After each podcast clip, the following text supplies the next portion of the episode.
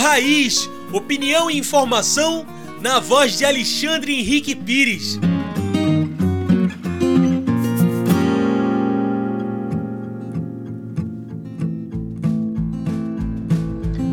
Olá, ouvintes do programa Em Sintonia com a Natureza. Aqui é Alexandre Pires com a nossa coluna semanal Papo Raiz. Hoje eu gostaria de conversar com vocês sobre o contexto da violência no campo.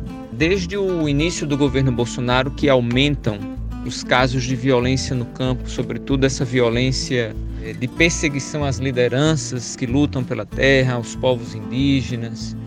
É, de fato, é um contexto em que a violação dos direitos dos povos tradicionais, daqueles que lutam pelo direito de ter a terra e trabalhar nela com dignidade, tem aumentado ao longo do tempo e a Comissão Pastoral da Terra, a CPT, tem sem, sempre nos alertado através dos seus documentos que sistematizam uma vez por ano os dados e informações sobre, esse, sobre essa violência. Mas eu quero falar também de um outro modelo de violência. Essa semana, dia 18, por volta de meio-dia, é, os trabalhadores do corte da cana na zona da Mata Sul de Pernambuco, entre os municípios é, de Escada e Primavera, aconteceu um acidente é, e dois cortadores de cana faleceram. É, faleceram por conta do acidente. Mas o, o evento em si revela a precariedade do tra dos trabalhadores e trabalhadores no corte da cana.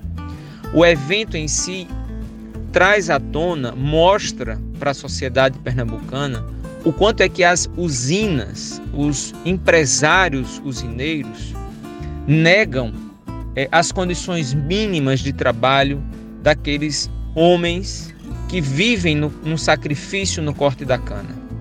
Ou seja, a gente tem 500 anos, 520 anos de colonização no Brasil, a gente tem mais de 520 anos de produção, de plantio de, da cana-de-açúcar no estado de Pernambuco, e há mais de 520 anos a gente vive na, nesse contexto né, do que foi a escravidão no Brasil, do que é hoje o trabalho mal remunerado e sem as condições reais.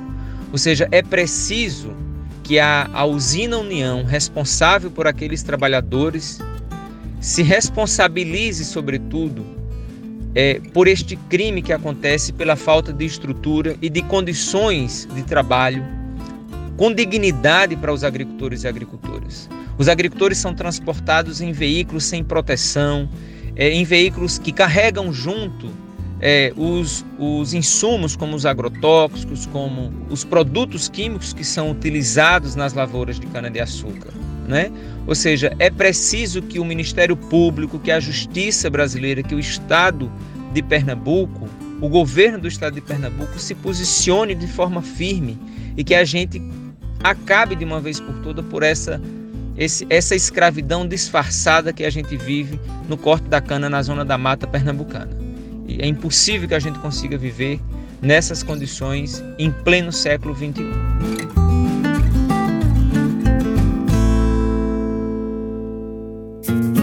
Você ouviu Papo Raiz, opinião e informação na voz de Alexandre Henrique Pires, uma produção do Núcleo de Comunicação do Centro Sabiá.